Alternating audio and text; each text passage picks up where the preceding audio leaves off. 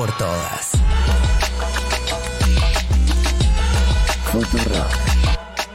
Para que no te madruguen, hay que poner la alarma. O ahora dice.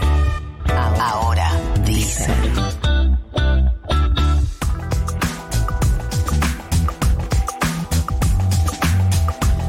Faltan 20 para las 8 de la mañana, 9.8 la temperatura en la ciudad de Buenos Aires. Lindas jornadas estamos teniendo en este rincón del país. El oyentimo se comunica al 1140 66 000 para decir qué haría si tuviera nueve palos verdes como el señor de Abu Dhabi que pagó eso por la camiseta de Maradona porque es guita que básicamente le sobraba. Yo quiero saber qué objeto te llevarías a tu casa. ¿Qué objeto te llevarías a tu casa? Es muy concreta la consigna. No es para que me vengas a decir que yo pago a todos los gobiernos para que la paz del mundo no, no me importa.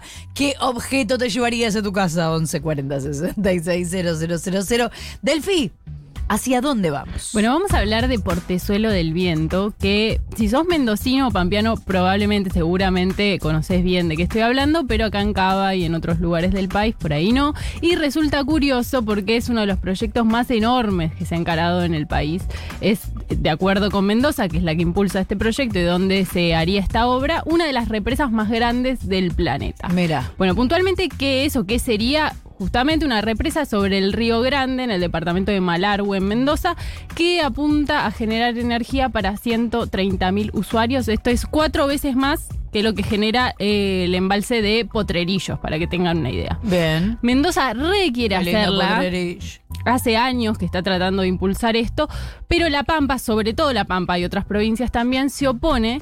Y ahora la novedad, ¿por qué lo traigo? Es que Alberto Fernández, el presidente que tenía que terciar en esta discusión que estaba un poco trabada, se definió por una posición que es sobre todo apoyar la, la posición que, eh, que lleva adelante La Pampa. Esto lo dijo esta semana. Si les parece, primero escuchemos qué dijo y después les cuento mejor de qué se trata. Dale.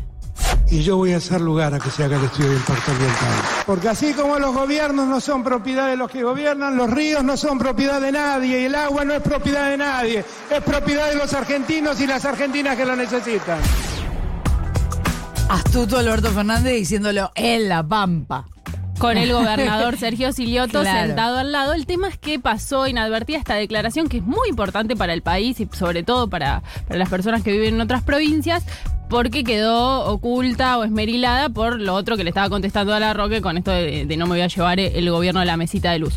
¿Por qué Alberto Fernández habla acá del río? Bueno, justamente porque el río Grande, donde estaría este embalse, es la principal o el principal afluente del río Colorado, que el río Colorado cruza cinco provincias, Mendoza, La Pampa, Neuquén, Río Negro y Buenos Aires. Y entre todas, a través de un comité, tienen que ponerse de acuerdo para hacer cualquier cosa sobre ese río, para definir cualquier cosa que lo afecte. Entonces, les decía, la iniciativa es resistida sobre todo por la provincia de La Pampa porque dice que esto va a afectar la cantidad de agua, o los recursos hídricos El que le van a llegar hasta su provincia. No es Y además- contaminación, sino caudal. O contaminación también. no, es caudal, sobre todo en este punto. Pero ¿por qué La Pampa lleva la voz cantante? Porque le dice, esto ya me lo hiciste, Mendoza. Apalala. Ya me generaste un daño ambiental y económico enorme. ¿Cuándo? Hiciste un embalse en el río Atuel en 1947, cuando eh, La Pampa todavía no era una provincia como tal y Mendoza sí, y no tenía poder político como para poder eh, participar en esa discusión. Y ese río dejó de fluir de manera permanente a La Pampa. Entonces los pampeanos le dicen a Mendoza, nos robaron un río, ¿no? Muy es como una disputa histórica. Sí. Esto de hecho es un conflicto que escaló en la justicia, que llegó a la Corte Suprema y la Corte Suprema le dio la razón a La Pampa y le dijo incluso a Mendoza tienen que liberar caudal, tiene que llegar ese agua a La Pampa, cosa que igual no está sucediendo, es como una discusión que ya quedó atrás, pero La Pampa tiene ese antecedente en su historia y no quiere que vuelva a pasar. Me gusta que hay un montón de.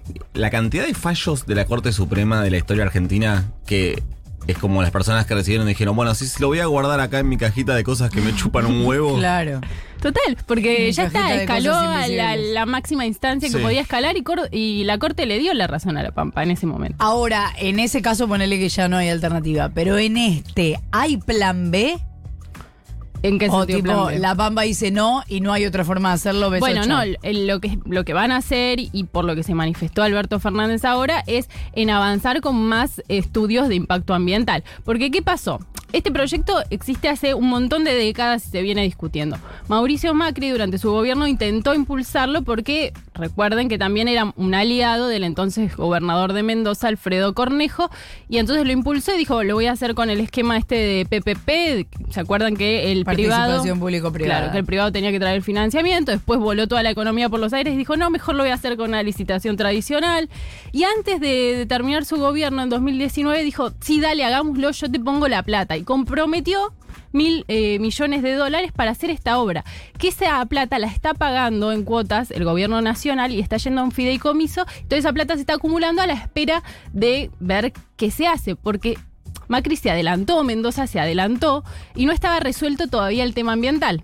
Entonces lo que pide La Pampa, respaldada por las otras provincias que también están afectadas, es hagamos más estudios de impacto ambiental antes de mandarnos a hacer esta super obra. Y, y acá tenía que terciar, tenía que intervenir Alberto Fernández o la presidencia de la Nación, porque no no estaba avanzando la discusión, tenía que formalmente lo que se dice laudar. Y nosotros no sabíamos qué iba a pasar, se venían haciendo los distraídos en todo este tiempo de gobierno, y la novedad fue que en este acto, sentado al lado del gobernador de La Pampa, Alberto Fernández dijo, bueno, no, yo voy a habilitar que se hagan nuevos impactos ambientales, lo que en los hechos quiere decir, esto se demora, si no, se congela.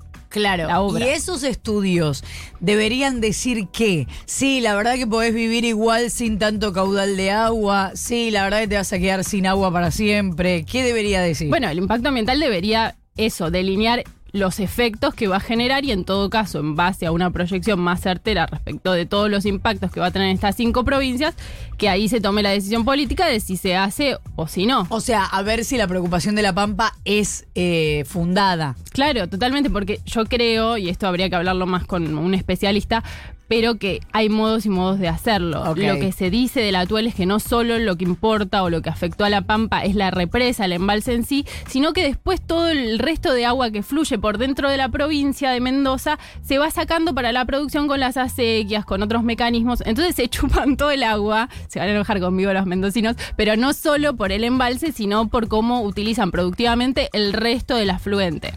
Entonces, tal vez eh, en un impacto se puede, a partir de los efectos que se proyectan, se puede definir, bueno, hacemos el embalse, este que es re importante para la provincia, es una super mega obra, pero lo hacemos de modo tal que llegue cierto caudal eh, a La Pampa y al resto de las provincias, pero bueno, el antecedente ya es muy picante, ¿no? Dos cosas respecto a eso. Una de las cosas que está en discusión ahora que eh, presuntamente avanzaría el, inf- el informe de impacto ambiental es quién lo hace. Porque em, ¿Qué provincia? No que provincia porque lo tiene que hacer un organismo eh, autárquico. El tema es qué organismo autárquico. Por ejemplo, Mendoza quiere que lo haga la Universidad Nacional del Cuyo. Y la Bueno, Pampa eso dice te digo que pedo. provincia, claro. Claro, no, pero no, no es que no, no- no son, informes, no son informes gubernamentales. Es que la, uni- la Universidad de Cuyo es nacional, es la Universidad Nacional Ah, de Cuyo. sí, es verdad. El tema es que eh, está, Cuyo. está- claro, el tema es que está intermediada por por eso y segundo Sí. es que el día que eh, el presidente Alberto Fernández dice esto desde La Pampa, que es el mismo es un día después que eh, eh, el cuervo Larroque eh, hablara y dijera todo lo que dijo del presidente. Y el mismo día que sale el tuit de Cristina Fernández de Kirchner con la eh, eh, mujer de Saramago. Saramago, tuitea la senadora por la provincia de Mendoza y eh, también miembro de la cúpula de la Cámara, la Albert Fernández Sagasti, que dice directamente no comparto la decisión de Alberto Fernández, si es que hace referencia a nuevos estudios y no cuestiones pendientes que deba presentar el gobierno de Mendoza.